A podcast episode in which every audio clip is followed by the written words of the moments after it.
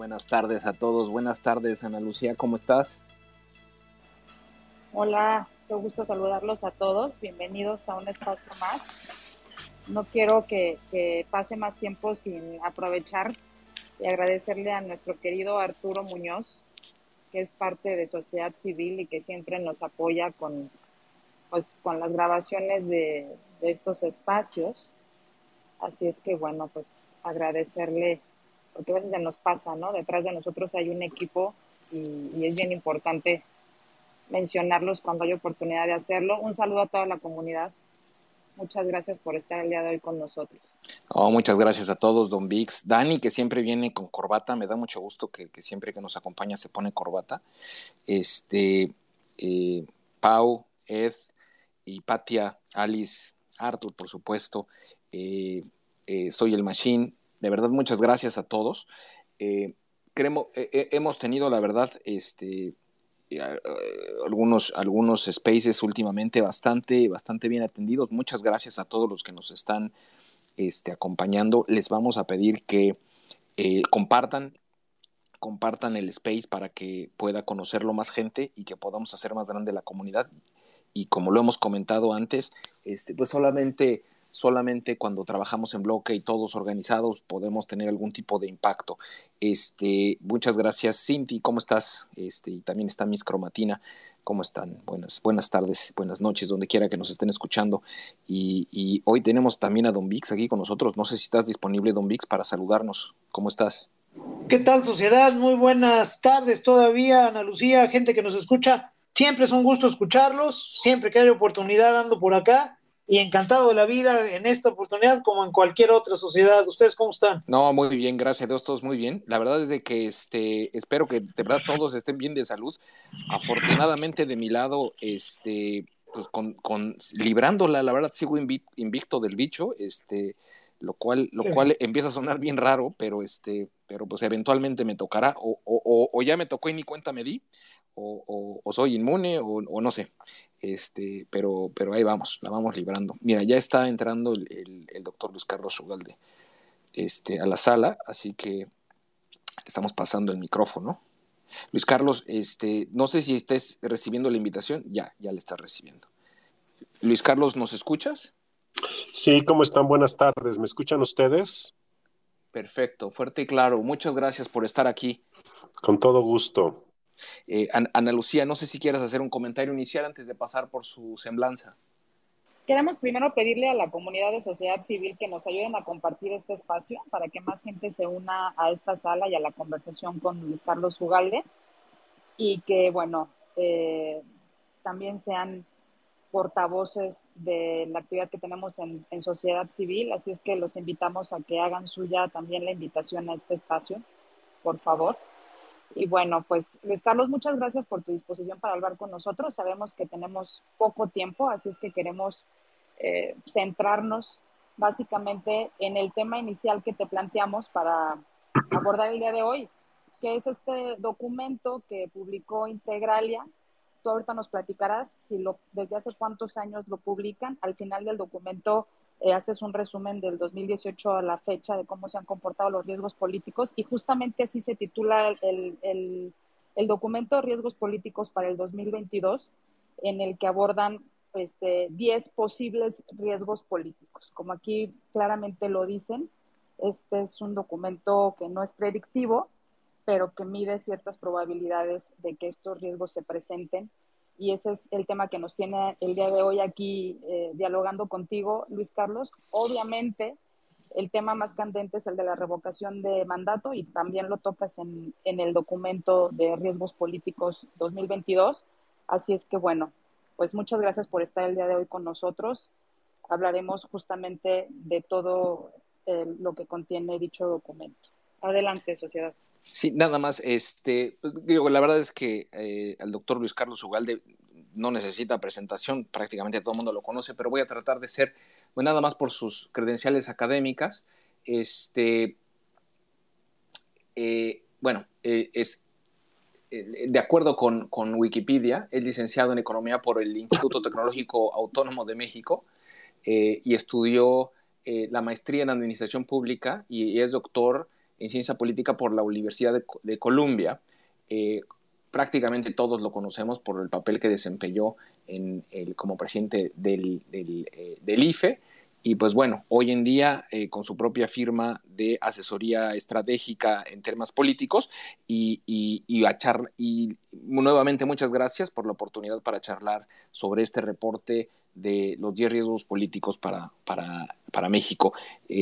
Luis Carlos, el, ahora sí que el micrófono es tuyo. Si quieres, con esto empezamos. Muchas gracias. Somos Sociedad Civil México. No, gracias a todos ustedes, eh, en especial a Ana Lucía que me contactó para poder platicar con todos ustedes.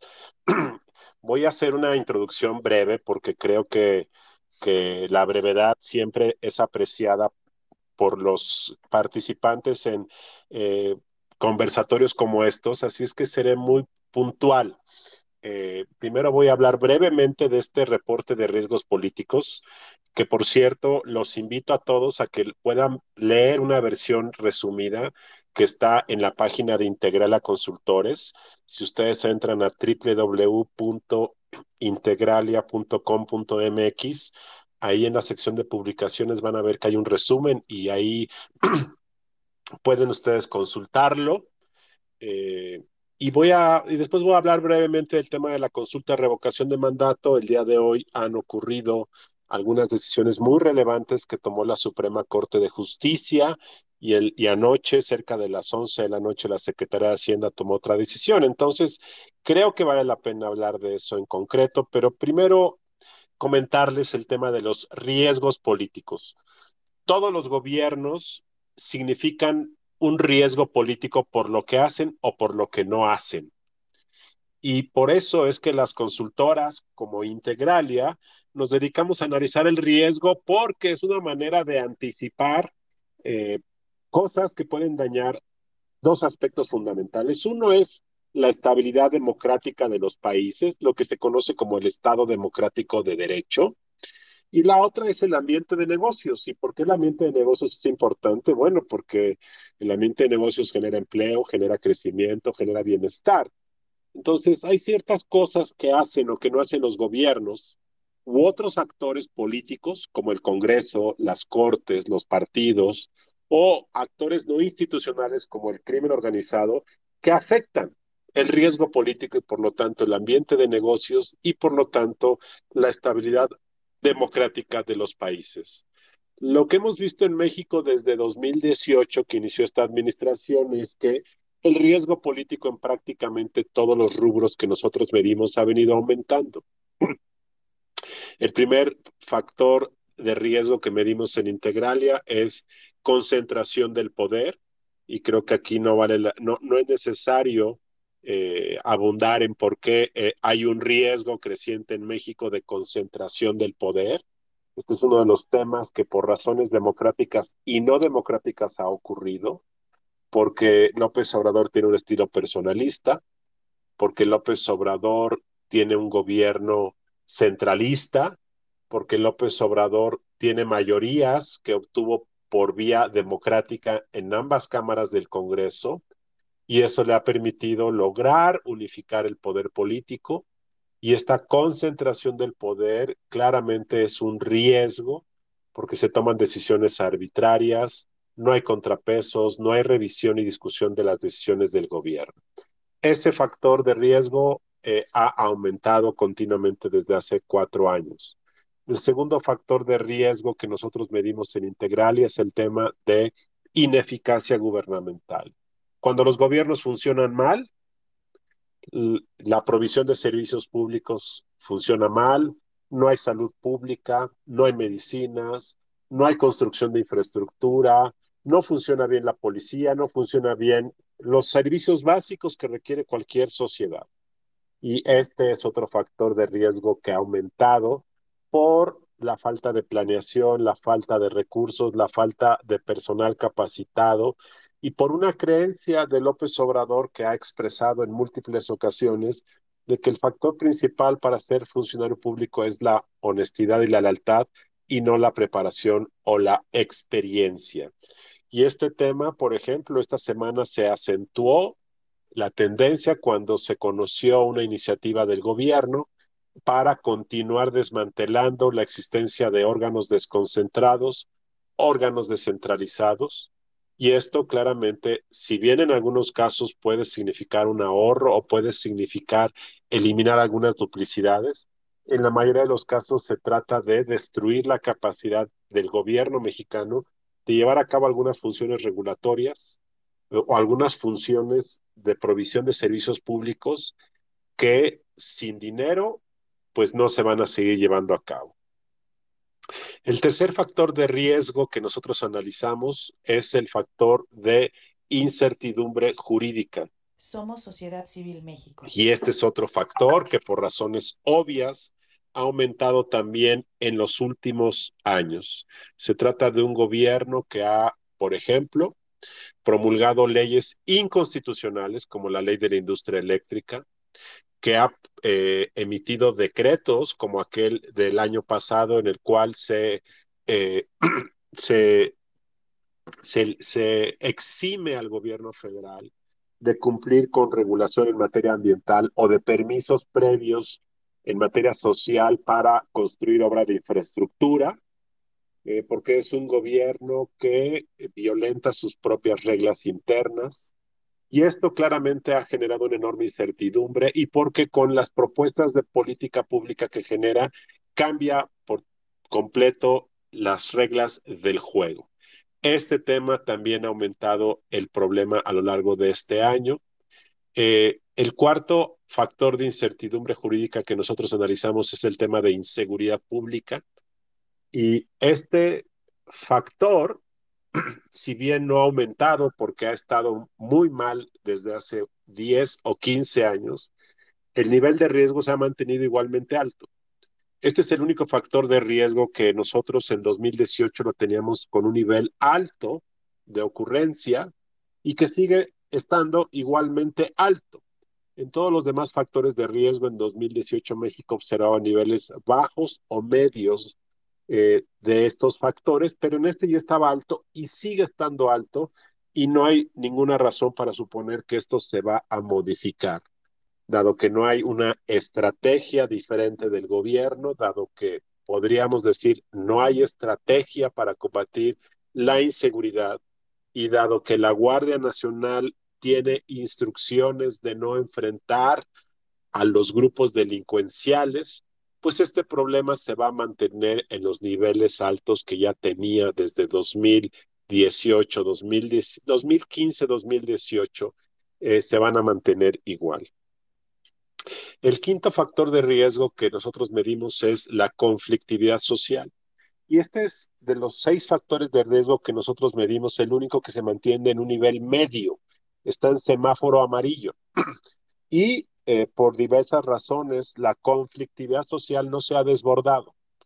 Eh, es probable que si otro gobierno hubiese ganado la presidencia de la República en 2018, este factor de riesgo estaría en rojo, pero es probable que por razones de legitimidad, de popularidad y de esperanza que emite López Obrador, este factor esté contenido y haya muchos grupos sociales que anteriormente se manifestaban de forma violenta y que hoy están autocontenidos. Esto no quiere decir que no haya problemas de conflictividad social, los hay. La toma de casetas sigue siendo un problema, el bloqueo de instalaciones estratégicas, pero está en un nivel contenido de tal forma que este es el único factor que no, se no ha aumentado en los últimos años. Y finalmente, el último factor que medimos es el deterioro económico. Aquí claramente el problema ha empeorado nosotros lo manteníamos en un nivel medio, dado que el presidente de la República ha sido disciplinado en materia fiscal. Ojo, esto no significa que su política fiscal genere crecimiento. No. Lo único que decimos es que su disciplina fiscal ha mantenido a las agencias de calificación con eh, México con grado de calificación y eso ha evitado una degradación de las condiciones financieras de nuestra deuda. Eh, y esta disciplina o rigor que el presidente impone para que no se gaste más de lo que se tiene, a costa de sacrificar muchos programas esenciales del gobierno mexicano, ha hecho que el nivel de riesgo se mantuviera medio, pero nosotros estimamos que en 2022 esto puede empeorar porque la tasa de crecimiento esperado del país va a ser menor, porque hay un gasto creciente del gobierno en programas sociales, en obras de infraestructura, y pensamos que este nivel de riesgo del deterioro económico puede aumentar, aunque reitero, en nuestra opinión sigue siendo un nivel medio, pero con tendencia al alza. Somos sociedad civil. Estos son muy resumidamente, y ustedes lo van a bajar, el documento resumido de la página de Integralia, los seis factores de riesgo y con base en eso, en este documento que ustedes leerán, nosotros mostramos 10 eh, sucesos, hechos que eh, a lo largo de 2021 pueden ser factores de riesgo para el país. Pero eh, deba concentrarme en, un, en uno de los 10 aspectos que nosotros mencionamos en este, en este reporte 2022 y que tiene que ver con el tema de la polarización política y la movilización que va a llevar a cabo el gobierno y Morena y los aliados del gobierno a lo largo de este año, y que es un riesgo porque la polarización tiende a romper la, la deliberación democrática, porque la polarización tiende a generar grietas en la sociedad, porque la polarización tiende a confrontar, porque la polarización tiende a gestar malas políticas de gobierno y malas leyes. Eh, y me voy a focalizar sobre todo y exclusivamente, y con esto voy a terminar mi exposición inicial en el tema de la consulta revocación de mandato. Y ya después pasamos a que ustedes pregunten lo que ustedes gusten del tema que quieran, con todo gusto. Eh, como yo he dicho desde 2019, cuando se aprobó esta, esta, esta reforma constitucional para permitir la consulta de revocación de mandato, esta es una mala idea por muchas razones. Eh, primero porque gesta un, una semilla de inestabilidad política. Si bien ahora tenemos un presidente muy popular que no corre el riesgo de que sea revocado, imaginen qué va a pasar en 2027.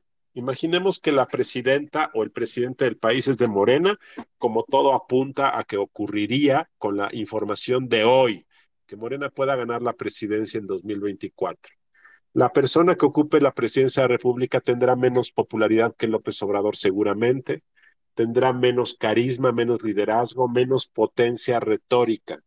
Y además el país podrá estar en una situación más endeble económicamente de la que tuvo López Obrador al inicio de su sexenio. En ese entorno de una presidencia con menos poder y menos eh, popularidad, imaginen ustedes todas las tentaciones de los enemigas, de los de las personas enemigas de la de la persona que ocupe la presidencia en ese año que van a querer derrocarla o derrocarlo. Eh, de tal forma que en aras de esta idea de que el pueblo pone y el pueblo quita, se introdujo en la Constitución un factor que puede ser muy riesgoso para los futuros gobiernos de Morena, de que se convierta esto en un factor de inestabilidad simplemente los futuros presidentes de México van a iniciar el día uno de su gobierno pensando que lo primero que tienen que garantizar es el salto de la revocación. Entonces, un presidente que ya está atado de manos para saltar la revocación se va a dedicar a hacer cosas que agraden a la población, que generen aplauso fácil para sortear esa primera trampa de su presidencia.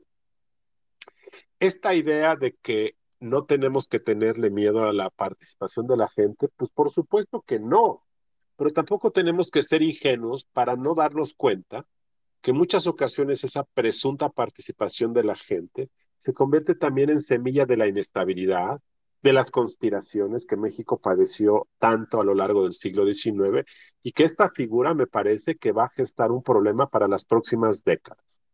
El segundo tema que me parece importante reiterar simplemente es que si la consulta de revocación de mandato se aprobó en 2019, debiese aplicar, debiese haber aplicado a partir de la presidencia que inicia en 2024. Somos sociedad civil eh, esto de hacerla retroactiva me parece que vulnera un principio democrático básico de 30 millones de personas que votaron por López Obrador y que ahora sucede que no va a ocurrir. Pero reitero, Sucede que si ocurriese, entonces esas personas que votaron sucede que se les hizo retroactivo un derecho adquirido en 2018 y un año después le pones una cláusula al contrato donde dice, oye, hace un año compraste esta, este producto por seis años, pero te aviso que hay una nueva cláusula que dice que a lo mejor en 2024 te acortamos el periodo de duración. Reitero, eso no va a ocurrir porque el presidente es muy popular y porque además la consulta no va a ser vinculante porque no va a haber el nivel de participación requerido, pero simplemente como un principio democrático me parece que la consulta eh, violentó un principio básico de la democracia, de la no retroactividad. Claro, desde un punto de vista legal no se viola la retroactividad porque modificaron la constitución y por lo tanto eh, no es inconstitucional, pero estoy hablando desde un punto de vista político democrático. Tercera reflexión es lo que hemos visto frente a nuestras narices en las últimas semanas y meses, que es el engaño de eh, vender una consulta de revocación como si fuera una consulta de ratificación. Y esto es una manipulación, un engaño que a mí me parece indigno porque dañas profundamente la verdadera participación democrática y la verdadera democracia directa. México aprobó apenas en 2013 la figura de consulta popular, eh, en 2012, perdón, y luego en 2013-2014 se aprobó la ley federal de consulta popular, que el año pasado tuvo su aparición en público de una manera desastrosa, porque con el aval de la Corte se permitió una consulta que estaba prohibida por la Constitución, le cambiaron la pregunta, engañaron a la gente, se gastó dinero y no tuvo ninguna consecuencia que fue esta, esta consulta para presuntamente juzgar a los expresidentes. Eso fue un engaño y fue un, una pérdida de tiempo para el país, pero sobre todo fue un mal ejemplo que la primera vez que hay una consulta popular sea en un ejercicio tan frívolo, cuando podría haberse hecho para temas reales de fondo. Eh, bueno, esta es la primera vez que se va a llevar a cabo una consulta de revocación de mandato con engaños porque quien pidió la consulta de revocación son los porristas de López Obrador, porque en realidad una consulta de revocación es un derecho de los agraviados, no un derecho de los porristas ni, ni de los apologistas del presidente, y porque todo esto es un acto de propaganda, entonces eh, está mal entendido y creo que eso es muy lamentable. Cuarto, porque eh, claramente al presidente de la República lo que le interesa es el, la promoción, no le interesa la voz de la gente.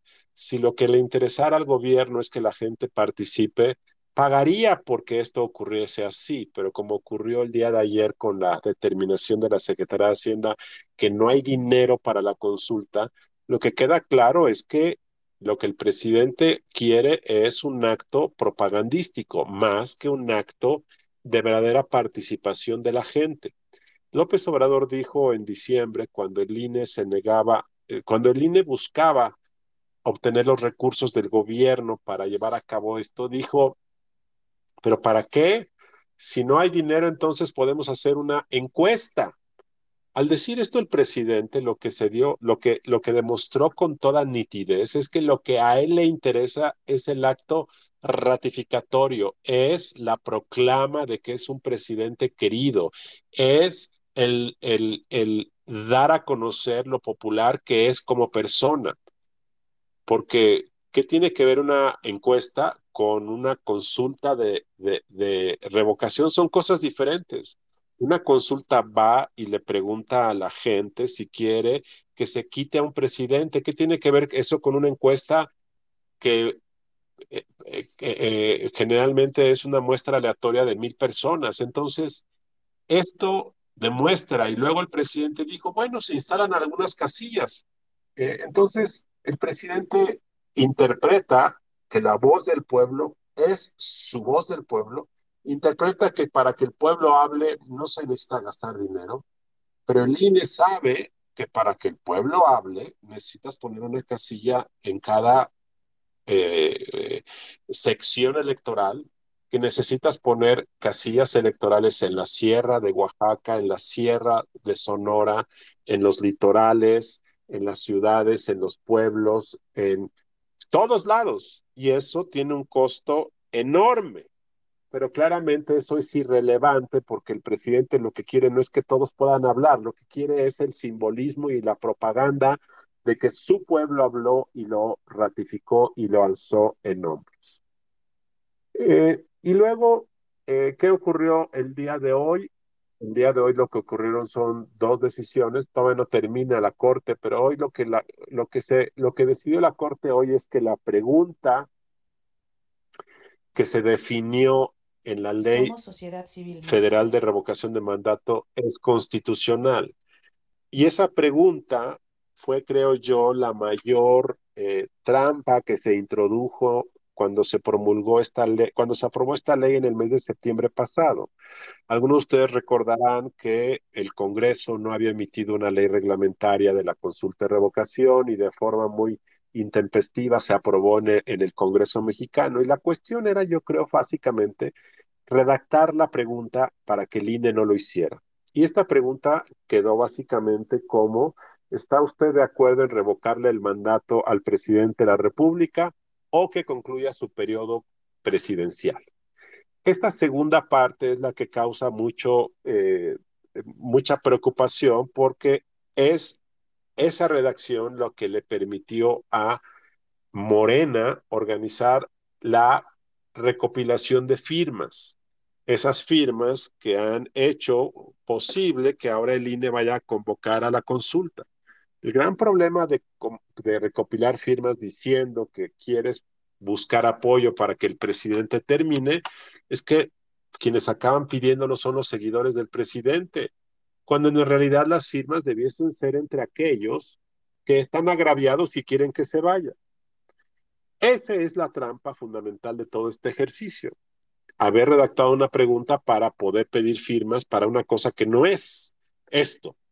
Y esto creo que es el gran, el gran problema en el que estamos metidos, que esto no va a tener ningún, ninguna, ningún, ninguna consecuencia educativa. Si esto realmente fuera una discusión de pérdida de confianza en el presidente y la sociedad se pusiera a discutir por qué razones hemos perdido la confianza, entonces esto podría ser un ejercicio de rendición de cuentas.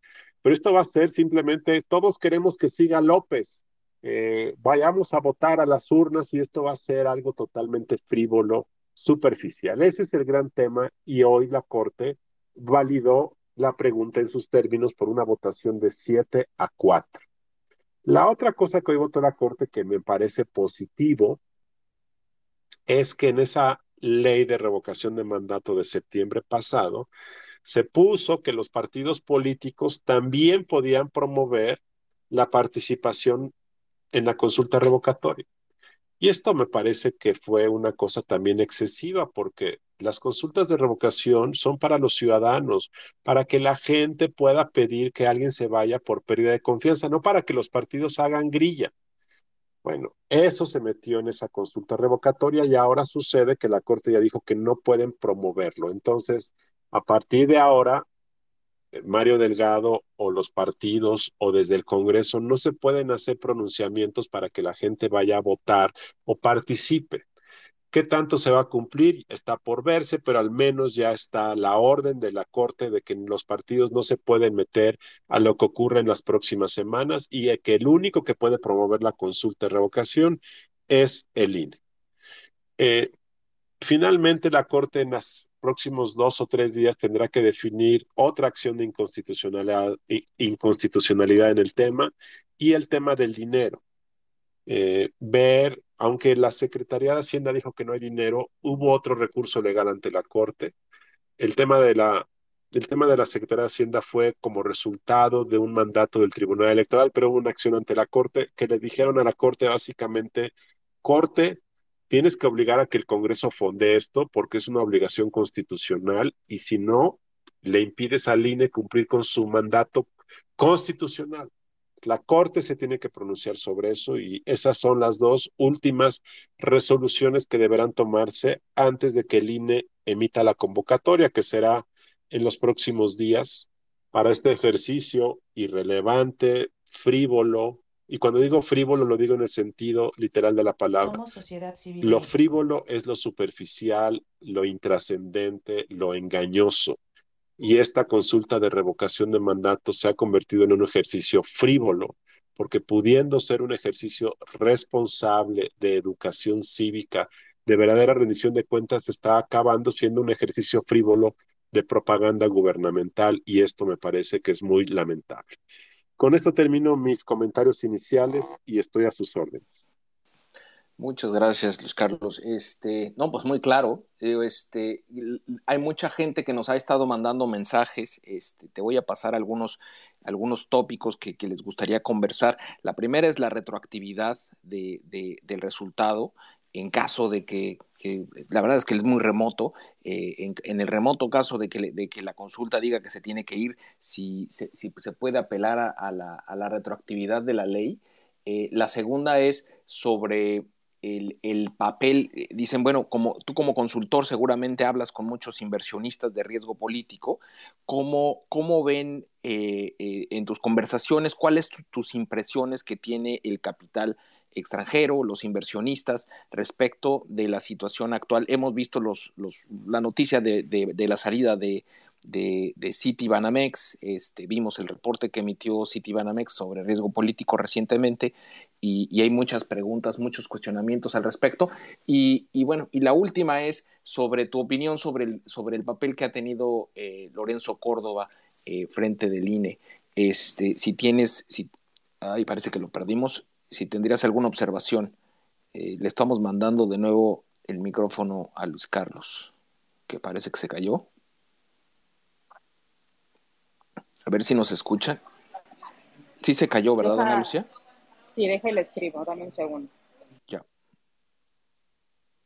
Bueno, y si tienen más comentarios, por favor, mándenos sus, sus comentarios. Aquí estamos leyendo todo lo que nos están mandando. Este, y conforme, conforme se vaya dando la conversación, pues bueno, vamos a, a compartirlos con el doctor Luis Carlos Ugalde. Eh, muchas gracias a todos los que están, eh, se están uniendo a la sala. Senadora Lili Telles, este, eh, Fernando, eh, eh, Dani M, que estás ahí también. Mucho gusto de verte por acá, de verdad. A ver, vamos a ver si toma el micrófono ahora. A ver. Joel Hernández, ¿cómo estás? Buenas tardes. Se está reconectando, Sosi. ya, perfecto. Ya. Eugenio, Eugenio Perea, ¿cómo estás? Eh, Bere, ¿cómo has estado? Bienvenida. Eh, eh, Lorena, eh, qué bueno que estás con nosotros. No sé, eh, Luis Carlos, si nos escuchaste. Este, de reingresar, pero si me, eh, me repites brevemente, con todo gusto. Bueno, mira, la, la, la, la- que había varias preguntas. La primera es sobre si, este, sobre el tema el, el, de, la, de, la, retroactividad de la ley eh, de, respecto de la, de la, de la consulta.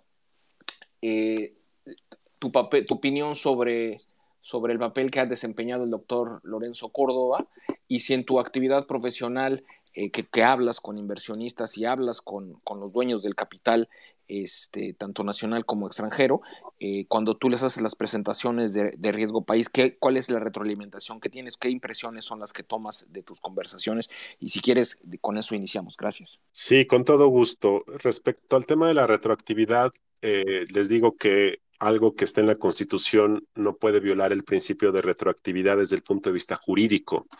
Eh, pero el tema no es ese, el tema es la retroactividad político-democrática. Eh, claramente no debió haber aplicado a este gobierno. Si realmente López Obrador quería que el pueblo pone, el pueblo quita, pudo haberlo promovido para que aplique a partir del próximo sexenio y que los votantes y que los que son, quieren ser presidentes sepan a qué se van a tener. Esto no ocurrió así, me parece que se violentó en aras de la propaganda un principio político democrático. Eh, por cierto, eh, es necesario también decir en este tema que eh, el asunto de que no cumplas con la constitución como gobierno en el sentido de que tú eres el promotor de un ejercicio constitucional. Tú como gobierno sabes las implicaciones presupuestarias tú como gobierno sabes todo lo que eso significa y luego argumentes falta de dinero, como lo hizo Hacienda, me parece que es una contradicción política enorme que claramente la Corte ojalá tome una decisión, una determinación el día de mañana cuando lo analice. Segundo, mi opinión de Lorenzo Córdoba es que ha cumplido en lo general con su papel, eh, lo ha hecho, creo yo, con valentía, lo ha hecho, creo yo, eh, como debe hacerlo alguien que busca defender la autonomía. Creo yo que en ocasiones debiese tener más discreción y no entrar a todos los pleitos creo yo que no es necesario que use tanto la voz y la palabra y para, para responder al gobierno o señalar, creo que sus intervenciones debiesen ser más focalizadas y menos numerosas y podrían ser más potentes. Pero creo que más allá de eso, lo que ha hecho es lo correcto para tratar de demostrar todas las contradicciones en las que este gobierno ha actuado. Respecto a la percepción empresarial o de inversionistas respecto al riesgo político, pues hay una enorme preocupación, eh, una enorme preocupación que se, que se compensa con dos factores, con tres factores, creo yo. Uno es que México sigue siendo una economía que en el contexto comparativo internacional luce bien y luce bien por el tamaño de la población, luce bien porque tenemos integración con Estados Unidos, luce bien porque el manejo fiscal macroeconómico ha sido muy disciplinado por este gobierno. Eh, y entonces, cuando uno ve México en el plano comparativo, pues los inversionistas siguen viendo que México es una oportunidad, a pesar del riesgo político.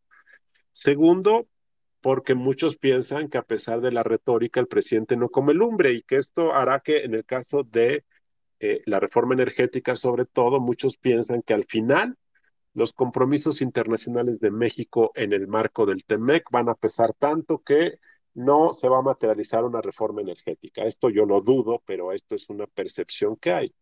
Y lo tercero, porque hay una percepción de que en 2024 eh, puede haber un efecto de moderación en el nuevo gobierno, a pesar de que este sea del mismo partido que, que, que, el mismo partido del presidente López Obrador, simplemente por una razón de praxis. No hay manera de que la misma retórica polarizante siga existiendo cuando el nuevo presidente o presidente va a tener menos margen de maniobra. Entonces, que por todas esas razones combinadas, vale la pena esperar, pero la postura de buena parte de los jugadores globales que invierten en México o que tienen eh, operaciones en México es de esperar. Por eso es que la economía mexicana está en recesión técnica, porque siguen estando en el país, pero están esperando, no están invirtiendo. Y creo que eso va a causar un gran daño estructural al país, porque, como ya lo han dicho muchos, México hasta 2023 va a recuperar los niveles de el tamaño de su economía que tenía en 2018. O sea, va a ser en los hechos un sexenio perdido. Y esto se debe en buena medida por el tema del riesgo político que se percibe. Entonces, eh, así, así ven las cosas, son mis opiniones. Gracias, Luis Carlos. Oye, me da mucho gusto que comiences hablando de la revocación de mandato y si aterrizas el debate sobre la pertinencia o no de la revocación, vas a ser testigo de las discusiones que se dan entre ciudadanos. Más allá de lo técnico, de todas las complejidades que tú aquí nos has expuesto, y ojalá que mucha gente nos escuche, te quiero decir que en, los chats de, gente, de, de ciudadanos que se manifiestan en contra de López Obrador, aquí mismo en las redes sociales, eh, muchas personas están invitando a participar en la revocación de mandato justamente con la intención, eh, te lo digo entre comillas, de no abandonar al INE, de no abandonar a este Instituto Nacional Electoral que es ciudadano y, eh, diciendo que tenemos que vigilar, que no se haga trampa, tenemos que apoyar a nuestra autoridad electoral y tenemos que estar ahí presentes y por otro lado, el otro argumento, te voy a decir los dos argumentos que más escucho en, eh, entre la ciudadanía, es que puede ser una oportunidad de oro para que López se vaya. Incluso aquí tuvimos un debate muy, muy fuerte con el senador Damián Cepeda, quien abrió los micrófonos y entró al debate porque él es un defensor de la revocación de mandato y él decía que era una oportunidad de oro para quitar a los personajes indeseables del gobierno que nos podían llevar al abismo y que podíamos eh, suspender ese camino hacia, hacia el abismo justamente aprovechando este, este ejercicio de participación eh, ciudadana. Y, creo yo que son las dos inquietudes que más escucho entre la ciudadanía. ¿Qué nos puedes decir al respecto? Yo eh, no comparto ninguno de estos argumentos, ninguno, y, y, y, he platicado con algunos de sus promotores, he platicado con Damián Cepeda, platiqué, he platicado con otros senadores de la oposición que en su momento la apoyaron, he platicado con el eh, presidente o director de la organización Frena y a todos les he, ellos les he dicho lo que pienso. Primero, el engaño ya ocurrió. Eh, entonces, eh, bueno, an antes que todo esto, Ana Lucía, primero yo no estoy de acuerdo en que el presidente López Obrador se vaya. López Obrador fue electo para un periodo de seis años, la popularidad del presidente es muy alta, la gente tiene esperanza en su gobierno, yo no veo por qué habría alguna razón democrática para decir que se vaya. Podemos criticar que muchas políticas públicas tienen implicaciones negativas, que la corrupción nos está combatiendo, que el daño estructural al país puede ser severo, pero esa es una percepción que tenemos un segmento de la población, pero la mayor parte de los mexicanos están satisfechos con la gestión de gobierno, así es que a mí me parece profundamente antidemocrático pensar que este, tenemos que hacer todo para que se vaya un presidente electo. Ahora, esa justamente es la razón por la cual yo estoy en contra de que se haya legislado esta cosa en México, cuando una de las pocas cosas positivas de nuestro sistema presidencial era la estabilidad del mandato del presidente. Yo prefiero una presidencia de cuatro años, en donde cada cuatro años la gente vaya y reelija un presidente para que esté ocho, a este ejercicio que parte una presidencia de seis en una que pueda acabar siendo de cuatro. Entonces, eso es lo más importante. Y segundo, porque la consecuencia es la peor, Ana Lucía. O sea, es un poco ingenuo pensar que con esta consulta vamos a extirpar el cáncer y entonces, ¿qué va a pasar el 11 de... A ver, vamos a hacer esta reflexión colectiva. Ok, para todos aquellos que piensan que López Obrador es malo para el país y que nos va a hacer mucho daño, eh, entonces lo mejor para el país es revocar. Ok, lo revocamos el 10 de abril de 2010, de 2022. Somos Sociedad Civil México. Ok, y llega las 11 de la noche cuando el INE da a conocer eh, su ejercicio de conteo rápido y dice, por una votación de 51 a 49, gana el sí revocatorio y el presidente debe renunciar. Primera pregunta que hago en este, en este foro. ¿Ustedes creen que el presidente López Obrador va a salir a la ventana de Palacio Nacional a decir, pueblo, me has pedido que me vaya, reconozco el resultado y estoy presentando mi renuncia ante el Congreso de la Unión? ¿Ustedes creen que el presidente López Obrador va a presentar su renuncia y va a aceptar un resultado favorece cuando nunca en su vida lo ha hecho. Cuidado es pensar que esto va a tener alguna consecuencia real cuando no la va a tener. Segunda ingenuidad. Imaginemos que el presidente lo forzan a reconocer el resultado y se tiene que ir de Palacio Nacional. Imaginemos eso. ¿Quién va a quedar como presidente de México? Pues va a quedar de manera temporal el secretario de Gobernación, mientras el Congreso de la Unión nombra un presidente sustituto en un plazo de 30 días. ¿Y, y cómo se nombra? Se nombra con un quórum de mayoría calificada en ambas cámaras, pero se decide por una votación de mayoría simple. Eso es. Morena va a elegir al sustituto de López Obrador. ¿Y a quién creen que va a elegir Morena? ¿Ustedes creen que Morena va a decir, no, pues sí, el pueblo ya habló, así es que hay que llamarle a Pepe Mit para que venga a la presidencia y nos ponga todos eh, unidos? ¿O a quién creen que va a llamar Morena? ¿Ustedes creen que Morena va a, llevar a una, va a llamar a un personaje moderado que ponga en paz en la sociedad mexicana? ¿O dentro de Morena se va a detonar una sucesión muy ríspida en donde seguramente el sustituto será alguien que venga a defender la causa López Obradorista. ¿qué acaso no surgiría entonces eh, nombres de personajes más radicales para la presidencia? Porque entonces lo que estaría en riesgo es la cuarta transformación de la historia mexicana. Y entonces, lejos de solucionar nada, acabaríamos con un gobierno más radical, en un clima de inestabilidad política, de posible crisis constitucional. Y entonces México estaría esperando dos años en una situación totalmente complicada para que venga la elección de 2024. ¿Ustedes creen que esto soluciona eh, el, desempeño de un mal gobierno? Para aquellos que creen que este es un mal gobierno, y reitero, yo no comparto la idea de que López Obrador se debe ir. Él fue elegido.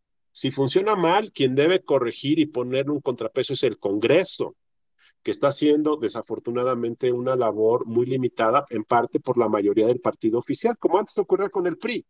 Pero yo no veo que esto sea una solución, me parece ingenuo quienes piensan que con esto se le pone eh, una, una solución. Yo veo que al contrario, creo que el peor resultado sería que, que participara mucha gente y que ganara el sí revocatorio, porque entonces entraríamos a una situación de inestabilidad política gravísima yo creo que lo menos malo que en esta, en esta circunstancia puede ocurrir, y aquí ya se trata de ver qué es lo menos malo para el país. Yo creo que lo menos malo es que sea un ejercicio irrelevante, que pase de noche, que vote poca gente, que López Obrador gane con el 99% de los votos y que eso mismo haga que la gente se dé cuenta que se trató de una simulación, de un ejercicio frívolo, de un ejercicio irrelevante. Eso creo que es el menos malo de los escenarios dado que ya acabo de argumentar por qué el otro escenario es el peor para el país. Entonces, por esas razones, yo creo que lo mejor que puede ocurrir es ejercer de forma razonable y democrática el derecho a la abstención, que quiere decir básicamente argumentar Somos sociedad civil. por qué no votar es lo mejor para la democracia. ¿Por qué no votar es una manera de tergiversado? ¿Y por qué no votar es evitar que la polarización sea creciente en el país? A ver, vamos a, vamos a pasar micrófonos. Quien quiera, este, de los que tienen el micrófono abierto, tomar la palabra. No sé si, Don Vix, quisieras hacer algún comentario inicial. Si estás disponible, adelante.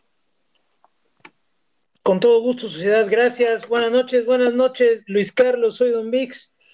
Eh, yo coincido perfectamente con tu percepción de este ejercicio. Es un ejercicio propagandístico, me refiero a la, a la iniciativa, a la convocatoria para medir la revocación de mandato, y creo que lo mejor que podemos hacer es hacerle el vacío. Vaya, discursivamente y desde luego el día del el ejercicio democrático, pues simplemente no presentarse.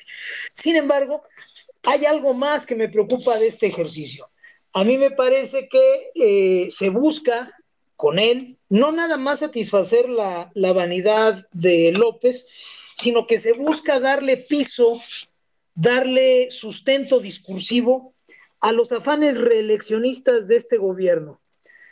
¿Cómo podríamos eh, eh, contrarrestar, si es que existe ese afán, si tú también lo ves, cómo podríamos contrarrestar desde la sociedad esa, esa jugada en torno a la revocación de mandato? ¿Cómo podríamos, al mismo tiempo que le hacemos el vacío discursivo y en los hechos el día de la jornada, cómo podríamos contrarrestar y evitar que el resultado sea utilizado para empezar a colocar sobre la mesa el tema de la reelección y de que el pueblo bueno ama a, López y de que sería bonito que se quede otro rato, al fin y al cabo todos estamos de acuerdo.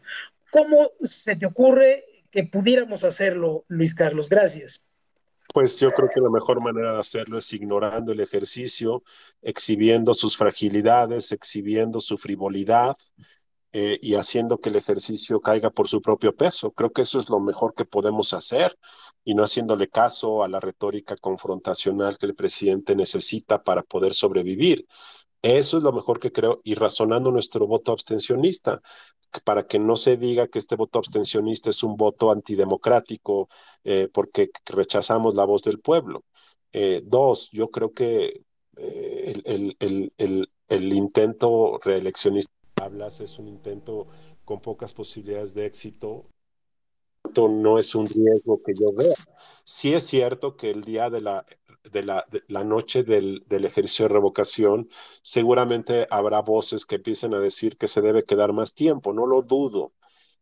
Creo que eso será menos potente en la medida en que eh, menos gente participe. Así es que yo creo que eh, lo, eh, lo, menos malo es simplemente ignorar un ejercicio eh, totalmente irresponsable. Y reitero, creo que el tema reeleccionista es un, es un riesgo de baja ocurrencia, simplemente porque no, el gobierno no tiene los votos para poder modificar la constitución, de tal forma que esto sí me parece que es algo que debemos descartar de nuestra lista de preocupaciones, el tema de la reelección. Muchas gracias. Nuevamente agradecemos la, la, participación del licenciado Felipe Calderón, que está aquí con nosotros. Muchas gracias por participar en nuestros spaces. Este, eh, a ver, Mac, pedías el, el, micrófono adelante. Mac, si estás no, ahí. No, no, pásale, eh, ah, por ok, favor, bueno, a el ver. micrófono a alguien más. Ok, Fe, Fernando. No, no te escuchamos, Fernando.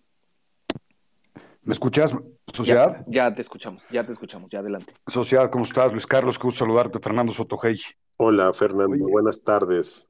Qué gusto saludarte. Oye, Luis Carlos, fíjate que a mí me preocupa un, un escenario más o menos que ahorita planteaste, ¿no? Eh, el ejercicio de revocación de mandato sabemos que no van a llegar los números de votos que, se requieren para que sea un ejercicio vinculante, que sea un, ejercicio legal, pero también conocemos la forma de comportarse de López Obrador históricamente, en donde no reconoce, como bien lo dijiste, ni los resultados electorales con un árbitro imparcial, pero tampoco reconoce el marco jurídico que nos regula como sociedad para convivir en sana eh, convivencia.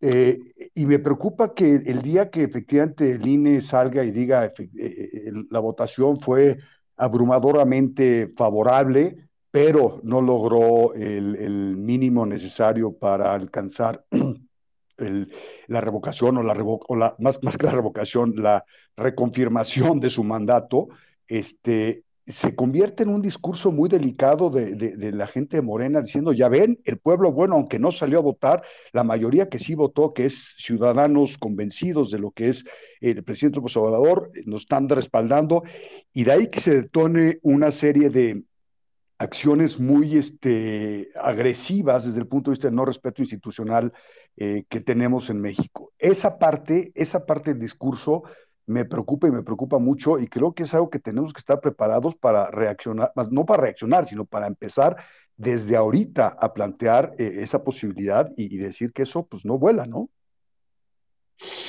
Pues sí, este, efectivamente, pero mira, el presidente va a atacar al INE, pase lo que pase, vote una persona, 10 personas o 100 millones, es decir, el ataque al INE no va a cambiar. Somos Sociedad Civil México. Es, y de tal forma que esto ya no tiene solución. Eh, en el caso del INE, lo que tiene solución es que la oposición se mantenga firme en el rechazo a cualquier reforma electoral que lo transforme. Eso es lo que cuenta al final del día y que las personas, ustedes, nosotros podamos mantener este viva esta discusión en los espacios en los que tenemos acceso. Segundo, este eh, que vote, o sea, creo que el mejor resultado en términos de desinflar los, el espíritu propagandístico de López Obrador y su espíritu confrontacional es una participación que, que, que, lo coloque lejos de los 30 millones de 2018. Creo que este es un gran riesgo para López Obrador. Es decir, él se metió a este ejercicio pensando que iba a haber multitudes de organizaciones pidiendo que se fuera y él defendiéndose con el pueblo para quedarse, como un poco emular eh, batallas del siglo XIX mexicano. Y como esto no ha ocurrido afortunadamente, es decir, como no prendió esta idea de que había que movilizarse para que López Obrador se fuera, y afortunadamente la mayor parte de los críticos en realidad son críticos de la gestión, pero no quieren que se vaya. Yo no he escuchado básicamente a los críticos, yo los veo que los critican como se debe hacer, pero no están pidiendo que se vaya. Entonces yo creo que se desinfló el melodrama y ahora yo creo que el gran problema para López Obrador es que va a ser con una votación de 12 millones de personas. O sea, 12 millones que voten ese día, aunque sea el 98% a favor, se deben comparar con 30 millones que votaron en 2018. Entonces, por comparación, cualquier votación abajo de 30 millones es una votación que es, un, es una pérdida para el presidente. Así debe, así debe promoverse. Entonces, eh, por eso yo creo que entre menos gente salga es, es, es, es el mejor resultado en términos, eh, el tema, el tema nodal de, to- de todo esto es cómo contrapesas al populismo. Ese es el tema de fondo. Eh, al populismo se le combate sustrayéndole el, el espíritu melodramático. Ese es el tema. Entonces, la mejor manera de combatir al populismo no es salir a decir que se vaya López, vamos a votar en contra, no, es ignorarlo. Ese es el tema de fondo, ignorar estos llamados a la confrontación y no hacer caso. Eso yo creo que es el mejor antídoto, lo que es menos malo dentro de todo esta, este eh, eh, eh, me- me- m- melodrama simulado. Y por eso creo yo que a pesar de los riesgos que tú señalas, Fernando, lo mejor es no hacer caso y difundir el mensaje de que López Obrador está compitiendo contra sí mismo, a ver si logra que 30 millones de personas salgan a votar. Gracias, Luis. Ana, Ana Lucía. Oh, adelante, Mac, por favor. Gracias, eh, Luis Carlos. Buenas, buenas noches. Este, gracias por acompañarnos y gracias a los mil, más de 1.400 personas que están hoy con nosotros. Este, eh, Luis Carlos, a mí me llama mucho la atención de, del documento eh, que nos hiciste llegar. Eh, me llama mucho la atención dos puntos, el cuarto y el sexto, que habla del tema de seguridad eh, que es, eh, es un tema delicado, es un tema que hemos venido yendo hacia atrás. Eh, ¿nos podrías platicar un poquito de, de este tema en específico, de, de la seguridad y el riesgo que estamos teniendo como país en el tema de seguridad? Bueno, aquí hay dos riesgos. Uno que no es nuevo, que es el tema de la violencia, los homicidios, la extorsión, que es un tema que llevamos en el país más de 10 o 15 años padeciendo y que durante este gobierno eh, los niveles han sido muy altos. De hecho, dentro de nuestros niveles de riesgo, como comenté al principio, el tema de la inseguridad es el único factor que en 2018 estaba en rojo y sigue estando en rojo y no ve ninguna razón para que eso cambie. Lo que, lo que nosotros consideramos que es un riesgo novedoso o diferente en sus características es el tema de la intromisión activa del crimen organizado en los procesos electorales. Y me explico. El crimen organizado eh, eh, ha sido siempre un actor vinculado a gobiernos, sobre todo locales, porque tiene que eh, comprar el silencio para poder transportar sus mercancías. Eh, y esto se lograba mediante los varones de la droga que llegaban con alcaldes o presidentes municipales y los forzaban a la cooperación, en, en la famosa frase de plata o plomo. Y durante mucho tiempo lograron ir penetrando territorios locales para ir imponiendo directores de policía. Luego esto se empezó a expandir y empezó a, a aumentar el también querer imponer al director de obra pública para poder empezar a hacer negocio con el dinero de la construcción. Eh, pero algo que, eh, algo que, algo diferente que está pasando, sobre todo se vio en 2021, es que el crimen organizado ahora, y esto empieza a ocurrir, eh, empieza ya a amenazar candidatos de forma directa, a matarlos, eh, empieza a movilizar el voto, cosa que antes no ocurría de forma generalizada, movilizar el voto, inhibir el voto mediante el levantamiento de operadores políticos de, los, de las campañas opositoras. Hay evidencia anecdótica de que también pudieron haber intervenido en algunas casillas del país para eh, cor corriendo a los funcionarios de casilla, rellenando actas, rellenando urnas. Este tema no, que yo, que yo, que yo conozca, no era un tema del cual se hablara hace pocos años. Eh, también se comenta, y esto se comentó mucho en el tema de San Luis Potosí y en otras elecciones locales también, que el crimen organizado eh, podría estar ya poniendo candidatos. Y esto es muy grave porque de ser un actor que soborna gobiernos locales, ahora el crimen organizado estaría siendo ya un actor político directo. Y entonces esto nos transforma totalmente en una democracia electoral capturada eh, de forma directa por participantes del crimen, algo como puede ser la colombianización de la política mexicana. No quiero exagerar, no, pero sí lo que hueles y lo que ves de lo que ocurrió en 2021 es muy preocupante. Y, sabemos, se ha hablado poco del tema, y eso me preocupa mucho porque se ha hablado poco del tema, primero porque el gobierno federal fue negligente en tomar con seriedad las denuncias, Segundo, porque los gobiernos estatales también los gobernadores se quedaron callados. Tercero, porque mucha gente no denunció por miedo. Y entonces, si esto, si esto no se detiene muy pronto, si quieres ser candidato, vas a tener que pedir permiso a los jefes locales. Muchos candidatos te dicen ahora, ex candidatos te dicen, tienes que pedir permiso en esta zona del país. Si te mandan decir que sí puedes, te pueden mandar decir que no y mejor te bajas. Esto ya está ocurriendo en muchas regiones del país y cuando el crimen ya es poder de veto, no, para quién puede competir y quién puede ganar, ya estamos en un problema mayor.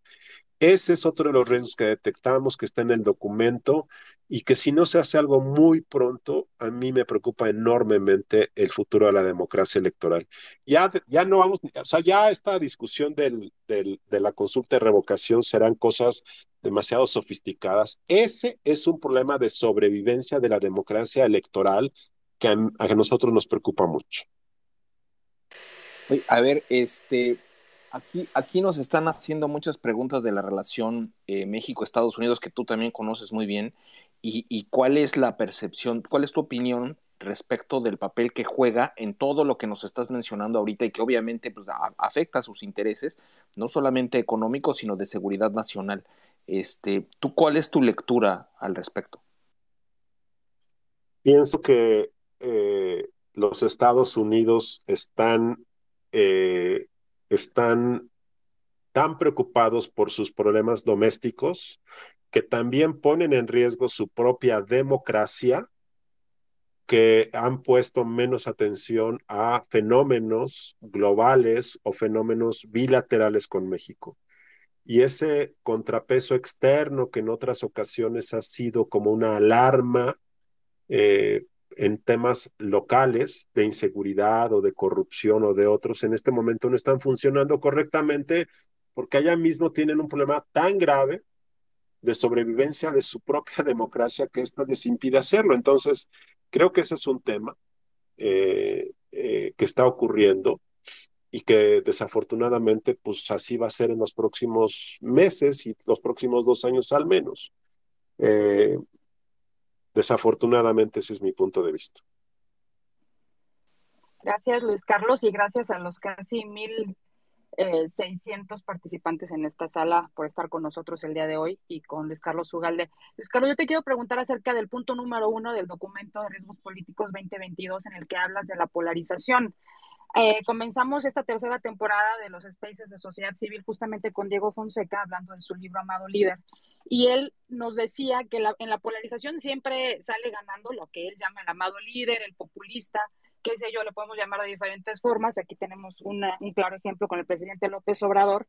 Y él nos decía que tenemos que salir de, ese, de esa polarización. Ayer tuvimos aquí presente a, Gonzalo Monroy, quien ha sido víctima de, linchamiento de parte del partido Morena, y, y, nos preocupa mucho ese tema de la polarización porque eh, gente de la oposición participa de ella, estos terminajos que usa el mismo presidente y que muchos los, los asumen como suyos, o sea, estamos tomando también su lenguaje y estamos entrando a sus marcos lingüísticos y a sus narrativas, hacen mucho daño. Ojalá pudieras hablar eh, no solamente cómo representa un riesgo político para el 2022, sino que representa un riesgo eh, pues para la democracia mexicana, ¿no?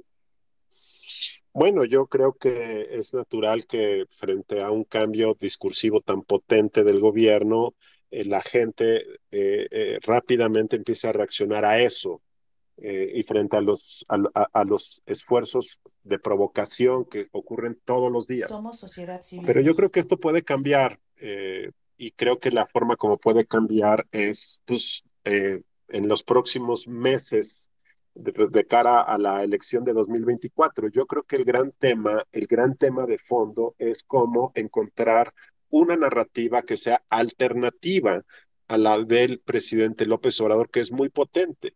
Y ese es el tema fundamental. Es como si ustedes quieren producir una serie de Netflix, necesitan el guion global. Eh, antes de encontrar a los actores, necesitamos el guion. Sin guion no haber productor ni financiador de la serie de Netflix. Así es que el gran problema es que no existe ese guion. Eh, todo el mundo está hablando de quién puede ser. No, o sea, el tema es en una democracia requieres vender un proyecto de país. Y creo que ese tema de la alternativa, de narrativa, es lo que está totalmente desdibujado. Y yo creo que quienes quieren construir una alternativa potente y atractiva, ese es el primer tema que pasa, construir esa narrativa. Eh, y desafortunadamente la narrativa que se ha construido la narrativa anti-AMLO, con lo cual acabas por reforzar la narrativa AMLO. Eh, me parece que la narrativa del contrapeso que se gestó en 2021 fue correcta, porque fue una narrativa de que la democracia requiere contrapeso. La requiere hoy con Morena, la requería antes con el PRI. No importa quién gobierne, lo importante son los contrapesos. Esa narrativa para una elección intermedia es potente y creo que dio resultados parciales el año 2021. Pero para una elección presidencial requieres una narrativa de futuro. Y eso es lo que, lo que no se ve. Sin eso, lo demás no existe. No existen actores, no existe serie, no existen televidentes. Ese es el tema nodal. Y yo creo que construir esa narrativa tiene que ver un poco con qué tipo de país sueñan decenas de millones de mexicanos, muchos de los cuales apoyan a López Obrador. Y lo apoyan porque López Obrador despierta esperanza, porque López Obrador tiene un estilo que a la gente le gusta, porque López Obrador ha gestado en la gente la idea de que por primera vez hay alguien del pueblo en el poder y de que ese, esa persona está castigando los abusos de arriba para dárselos a los de abajo. Entonces, ¿qué narrativa se puede construir que despierte esperanza de un mejor país, que, que detone la idea de que el esfuerzo individual paga, de que diga que México puede ser tan grande como quiera, que hable del esfuerzo, que hable eh, del piso parejo, que hable de las oportunidades? que esto justamente es el tipo de narrativa que puede competir con la narrativa compensatoria del populismo. El populismo tiene una narrativa compensatoria en todo el mundo.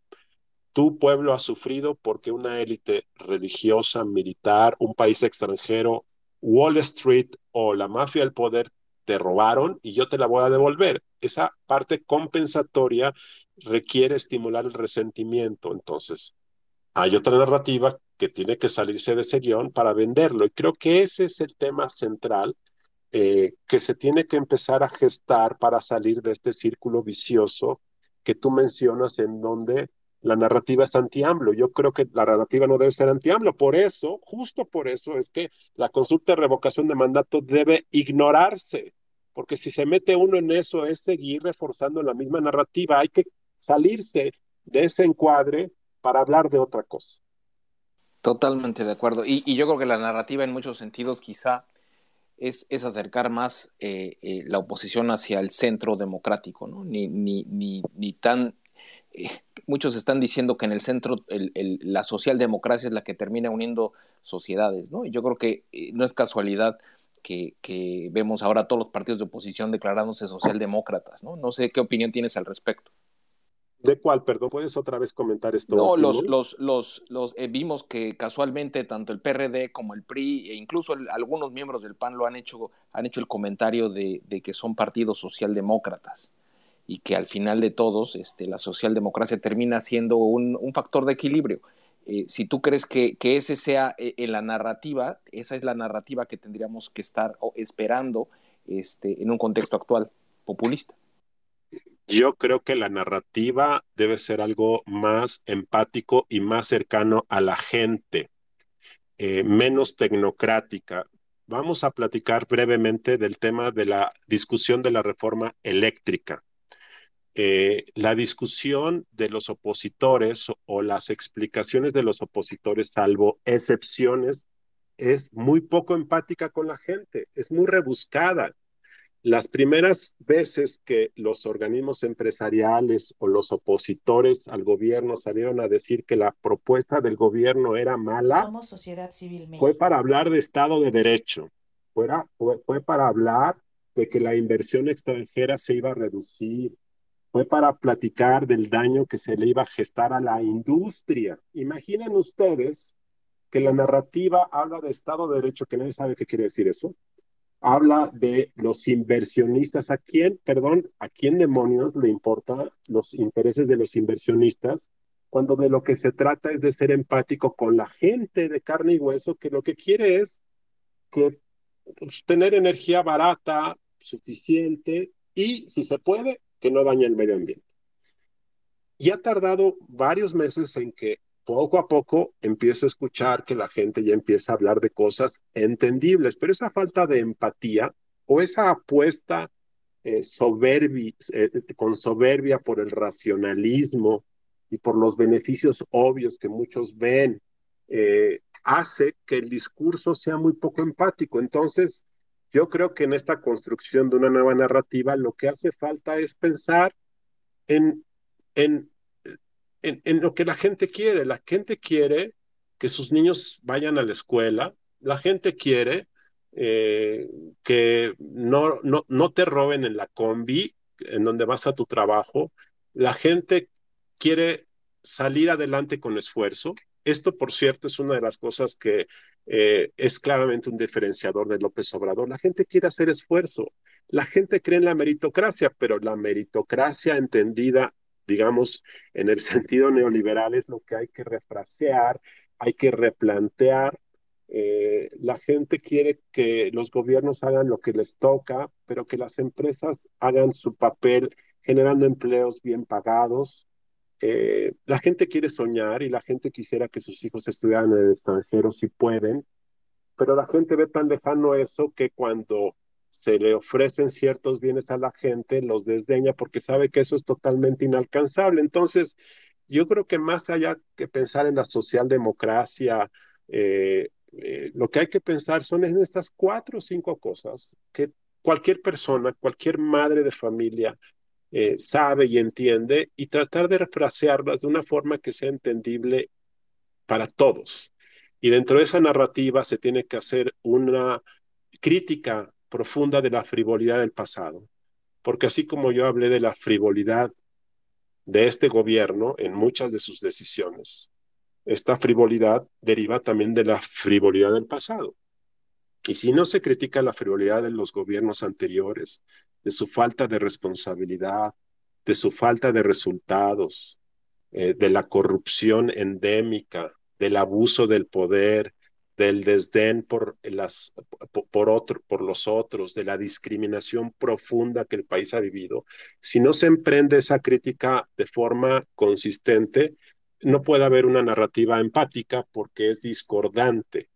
Eh, y creo que esas cosas son las que hacen falta eh, para que pueda haber una narrativa. Ojo, yo creo que la democracia requiere contrapesos. Al margen de quien gane, requiere contrapesos. Por eso, la forma para que generar contrapesos en la discusión de lo público en México requiere tener una narrativa que compita con la narrativa oficial para poder generar un punto de referencia alternativo. Buena parte de lo que pasa es que el único punto de referencia son las provocaciones del gobierno.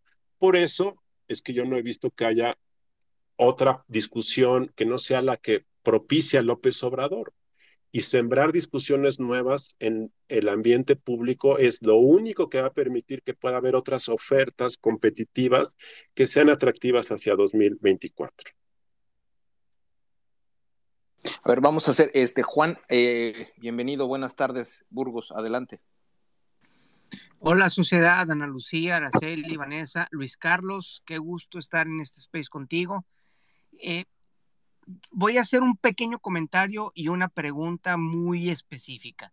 El comentario es en función de lo que estaban diciendo ahorita de lo que necesita la gente. La gente necesita básicamente tres cosas. Una, que la despensa no le salga cara y en eso incluyo luz, incluyo rentas, incluyo todo el gasto típico que tenemos en las casas. Segundo, que la escuela de, los hijos o la educación no sea un tema real en la casa, o sea, que realmente se pueda pagar.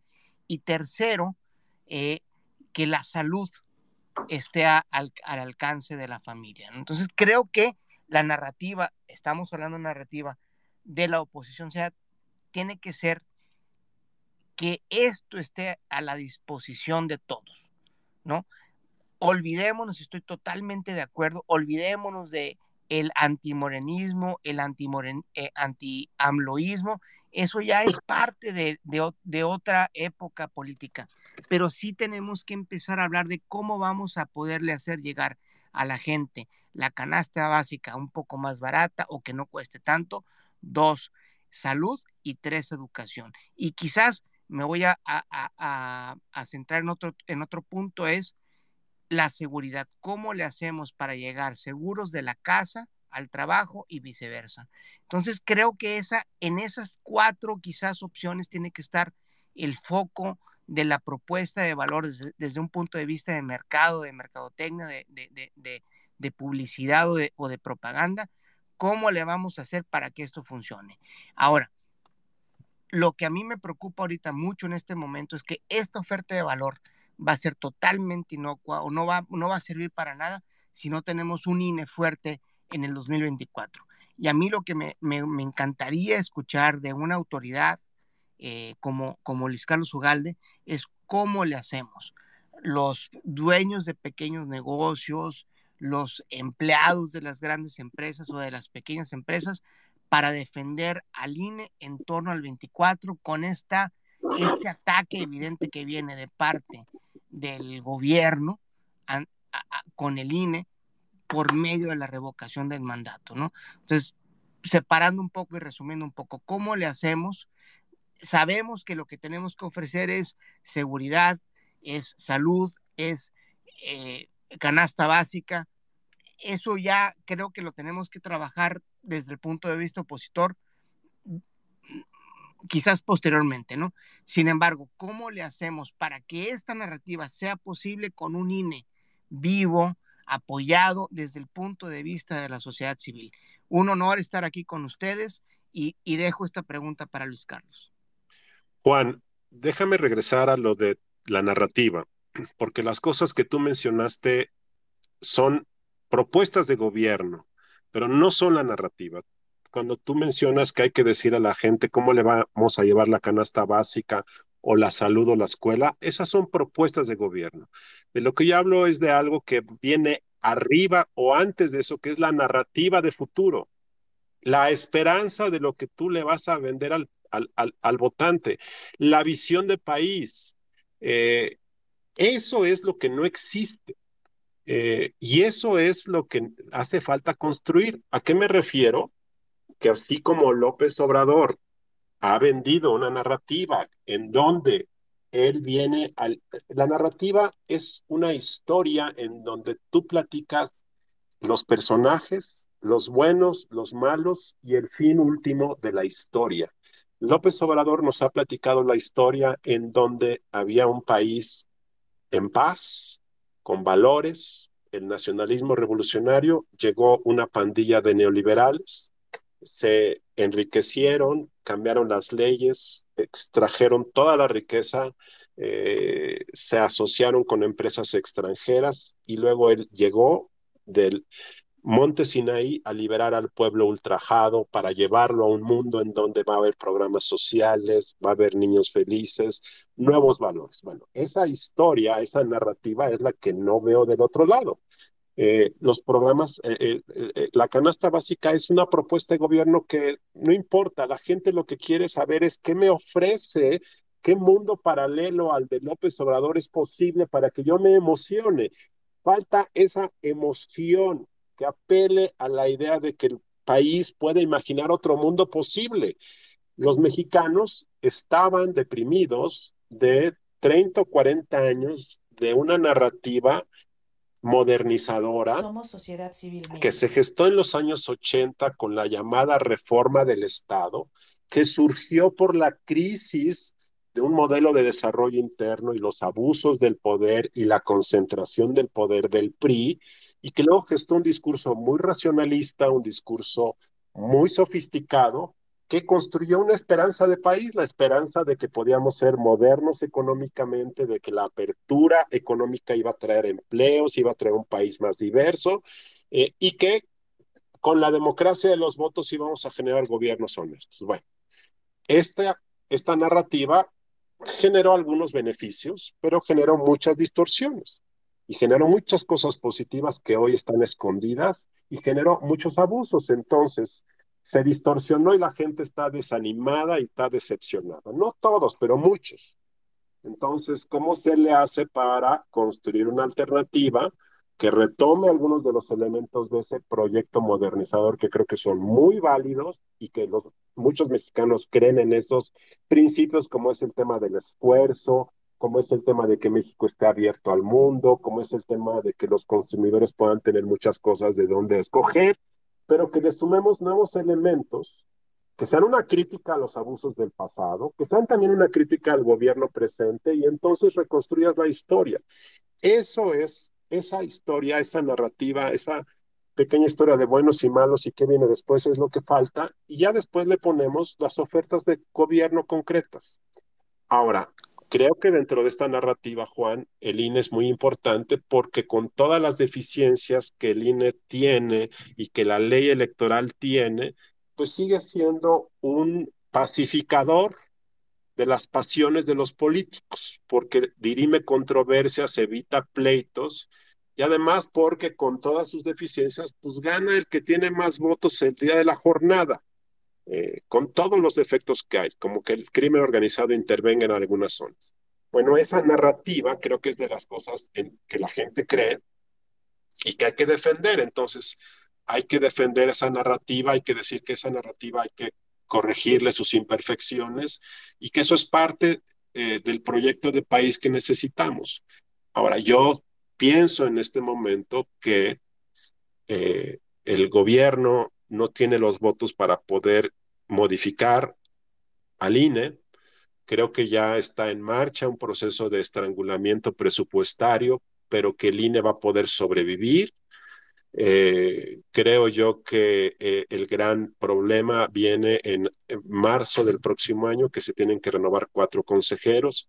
Sin embargo, en el Congreso hay un mecanismo para eh, formar una comisión que los elige y creo que lo que se puede hacer desde la sociedad, desde espacios como estos, pues está reiterando esta narrativa que los mexicanos sí creen, que la gente de muchos de Morena también creen, es decir, es una narrativa del presidente que no tiene eco abajo, porque ustedes habrán visto que este, la gente sigue expresando eh, mucho respeto por el INE. Entonces creo que lo que hay que seguir es hablando de la narrativa y de platicar a la gente cómo ocurrían las elecciones en el siglo XX este, y, cómo, y cómo queremos que sean las elecciones en el futuro.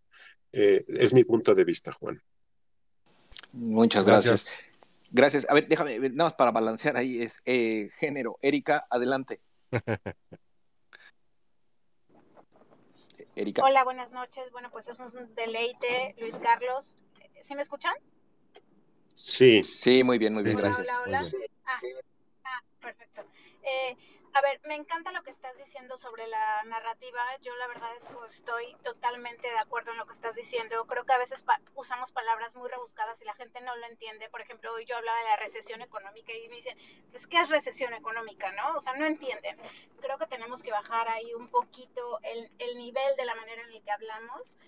Pero el problema más grande que yo veo en este momento, pues sí, a lo mejor lo podemos bajar, pero el problema es que no va a haber congruencia entre los personajes políticos que existen en este momento en el país con la narrativa, ¿no? O con los que se parece que van a ser los presidenciables.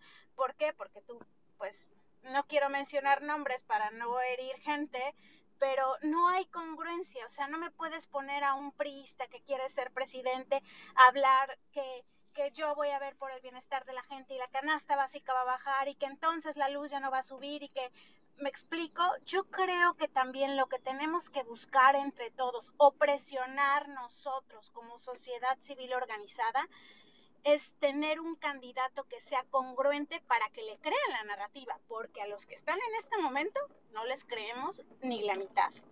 Es cuanto. muchas gracias. Pues sí, por supuesto que lo que dices es totalmente cierto. Podemos, puedes tener una narrativa muy elocuente, pero si no hay congruencia entre la narrativa y el personaje de la serie de Netflix, pues no, no, no funciona. Eh, el gran parte del éxito de López Obrador es que hay una enorme congruencia entre la narrativa y el personaje, este, y por eso es tan potente. Eh, y por eso es tan, y, digamos, inmune a las críticas, porque la gente ve que hay congruencia, más allá de que esté basado en cosas que no son ciertas, pero la gente lo percibe como parte de lo mismo. Y por supuesto, eh, es muy difícil seguir la secuencia que yo sugiero, de que primero tiene que ser una narrativa y luego a los personajes, eh, pues no, a veces, a veces se imponen los personajes y entonces eh, tratan de ver qué es lo que la gente quiere y entonces tratan de vender. Y, y, no, y, así no resulta tan bien, desafortunadamente. Este, nada más para, para, hacer mención, estamos entrando en la recta final. Este, Luis Carlos, ha sido muy generoso con tu tiempo. Eh, vamos a tener 10 minutos más eh, y vamos a ver si podemos ser breves en la elaboración de las preguntas. Tenemos tres manitas levantadas. Arbiter, y eh, si quieres hacer tu pregunta, adelante. Ay, gracias. buenas noches a todos. Luis Carlos, hablando de narrativa en cuanto a la, la revocación, me regreso a la revocación rápidamente son dos preguntas. Primero sobre la revocación. Como dices, eh, pues lo que le importa es la publicidad, la, propaganda, los tres meses donde él va a estar diciendo este, que, que siga gobernando, que continúe gobernando, meter pues la semilla reeleccionista y pues por si se ofrece en el 24.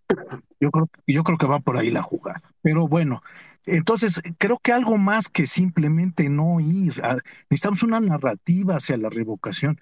Algo, eh, te lo dejo. La, la segunda pregunta es, suponiendo que haya varios candidatos de oposición en, eh, este, que se perfilen hacia el 2024, que no prospere la idea de, del Frente Cívico Nacional de unas primarias, ¿qué, qué propones? ¿Una, ¿Una suerte de primarias virtuales o cómo hacer para que haya un, o sea, un candidato de oposición que pueda ganar? Que, este, eso es todo.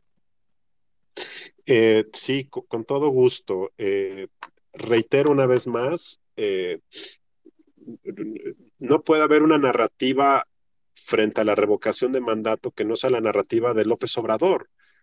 Meterse a tratar de construir una narrativa alternativa, pues no, no, no, no, no, no puede ser. La revocación de mandato es una narrativa obradorista, propagandística, y por lo tanto cualquiera que entre ahí a querer cuestionar al presidente va a acabar por fortalecerlo. No hay, no hay, no hay, no hay vuelta atrás. Eh, y además, eh, pues porque los números lo muestran. Es obvio que va a ganar de manera abrumadora y yo creo que entre más abrumadoramente gane es mejor, porque va a quedar exhibido un ejercicio autopropagandístico. Si gana 99% a uno, pues mejor que si gana 88 a 12. Así es que reitero mi punto de vista de que no hay forma de entrar a la revocación de mandato para querer generar una discusión relevante en beneficio del país, que haga que rinda cuentas, que le permita a López Obrador reflexionar de los errores y entonces diga el 11 de abril, ¿saben qué? En los 14% de mexicanos que me dijeron votaron en contra mía, ya me di cuenta que tienen razón y por lo tanto a partir de hoy, ¿ustedes creen que eso va a pasar? Yo no, sinceramente, así es que lo mejor es que caiga por su propio peso. Y respecto al otro tema, eh, yo creo que, y, reitero una vez más, para que yo estoy hablando a favor de la democracia y no en contra de López Obrador ni en contra de Morena.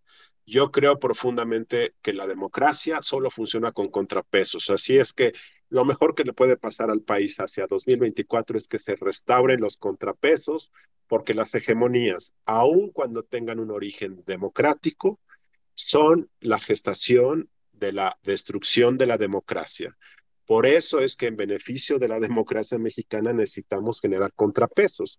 Y como esos contrapesos hoy son aquellos que van a compensar a Morena, pues muchos dirán que son antimorena, yo no creo que sean antimorena, yo creo que son a favor de la democracia, como hace 30 años los gérmenes de la democracia pues eran en contra del PRI, pero no eran antipristas, sino eran pro democracia. Habiendo hecho esta aclaración, quiero decir que hay dos, eh, hay, hay dos momentos fundamentales para 2024. Uno, eh, claramente que pueda haber una elección presidencial competida y en el entorno actual la única manera de que pueda ser competida es que los opositores puedan postular a un candidato único.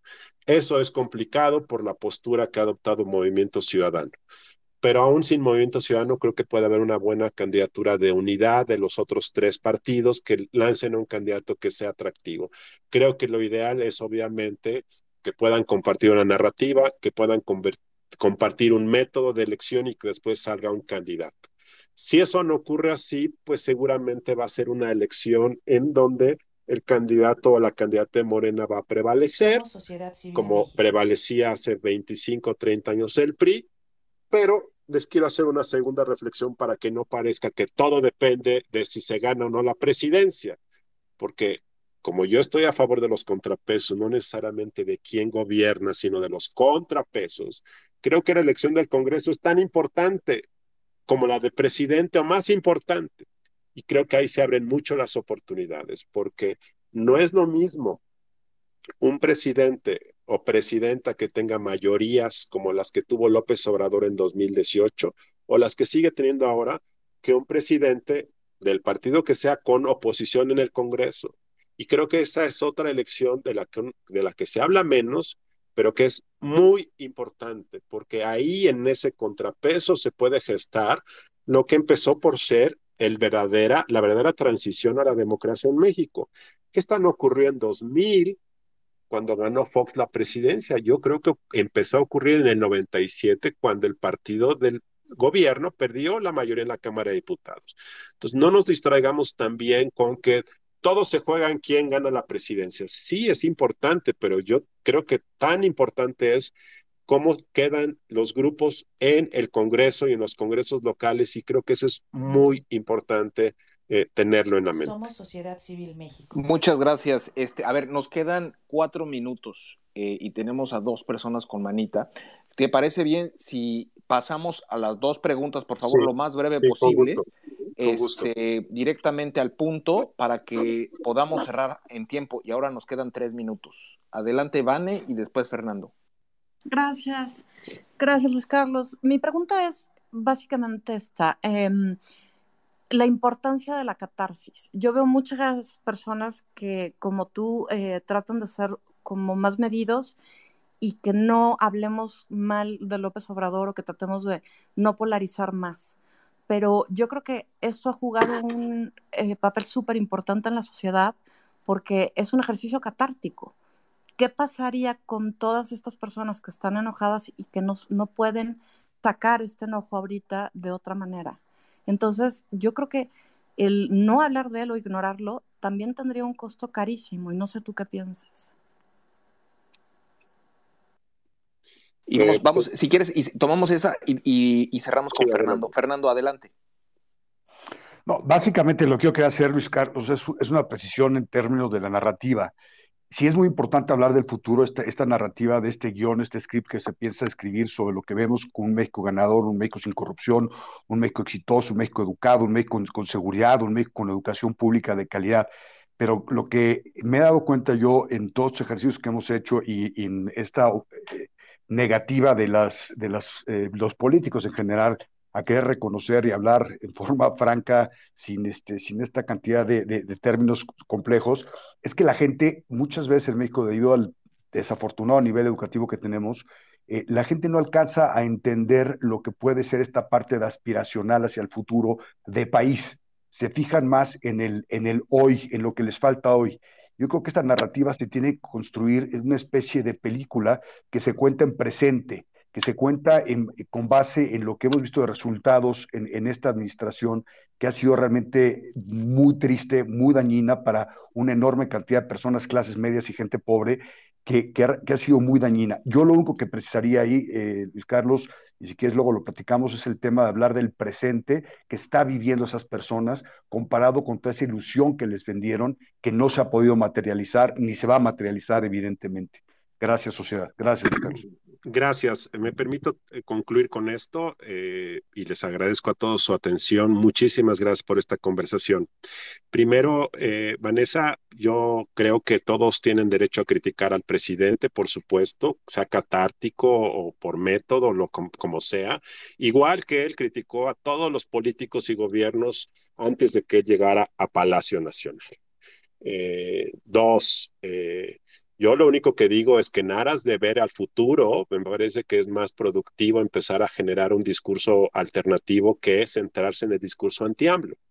Pero creo yo que el deber de los partidos en el Congreso es criticar al gobierno, exigirle cuentas y plantear alternativas de políticas públicas. Por supuesto que sí, creo que eso se debe seguir haciendo y que creo que gracias a que se ha hecho tanto en los últimos tres años como se hizo con los gobiernos anteriores, es que la gente gradualmente empieza a entender algunas cosas. Entonces, se debe seguir haciendo.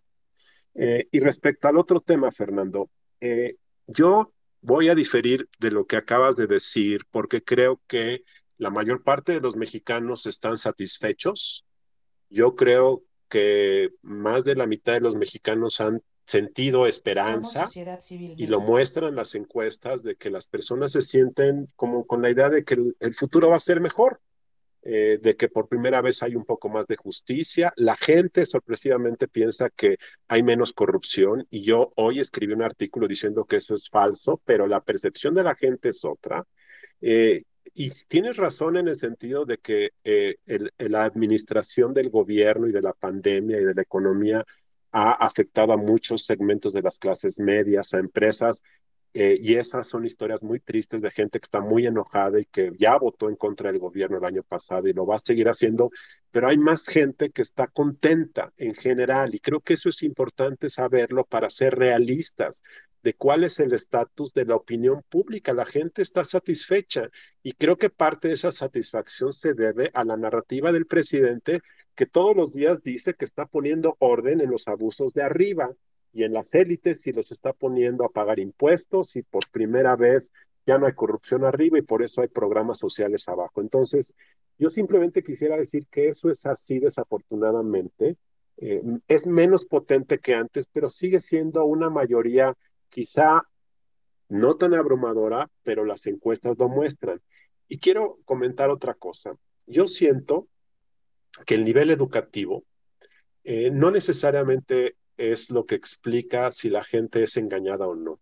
Yo aquí sí comparto lo que López Obrador piensa y dice a veces, dice que el pueblo no es tan tonto y yo siento que la gente no tiene otro punto de referencia, entonces tiene a López Obrador que les da dinero, pues están contentos.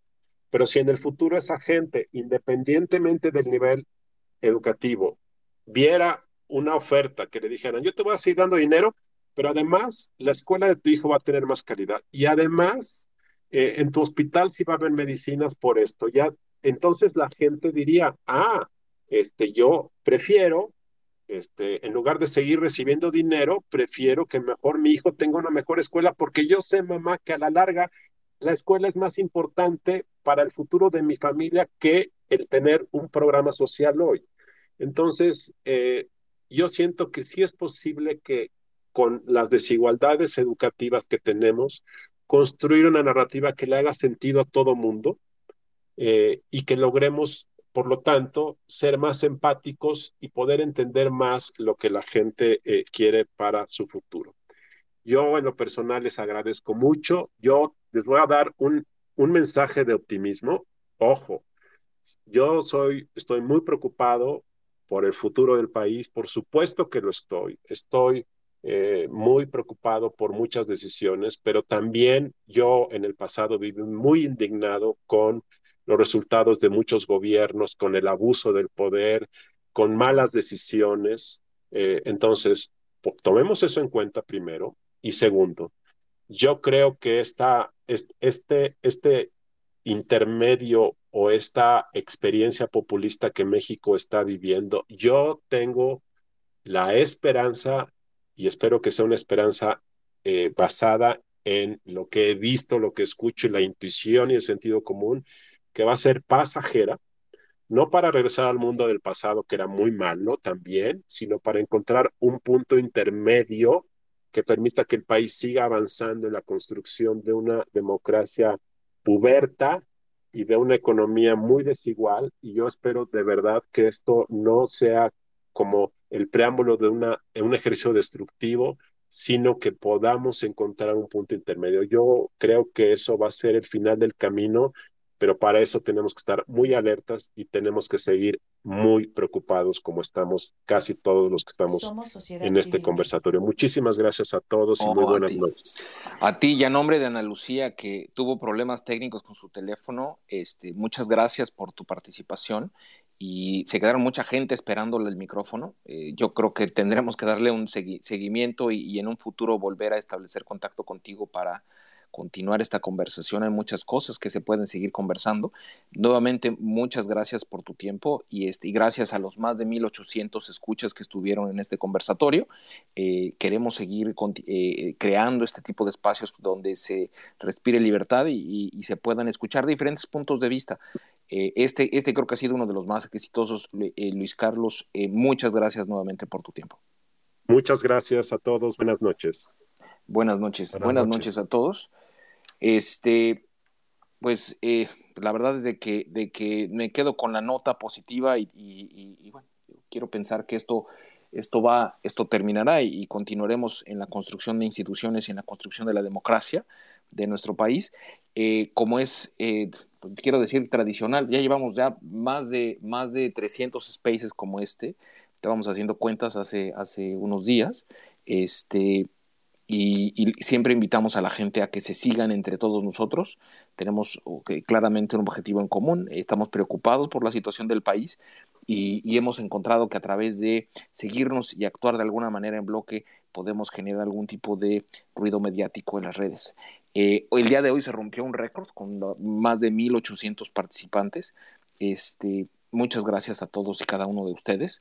Eh, por desgracia no se le pudo dar micrófono a muchas de las personas que nos lo pidieron. Este, y pues bueno, esperemos que podamos repetir este tipo de encuentros eh, con el doctor Luis Carlos Ugalde y con los que están por venir en los próximos días.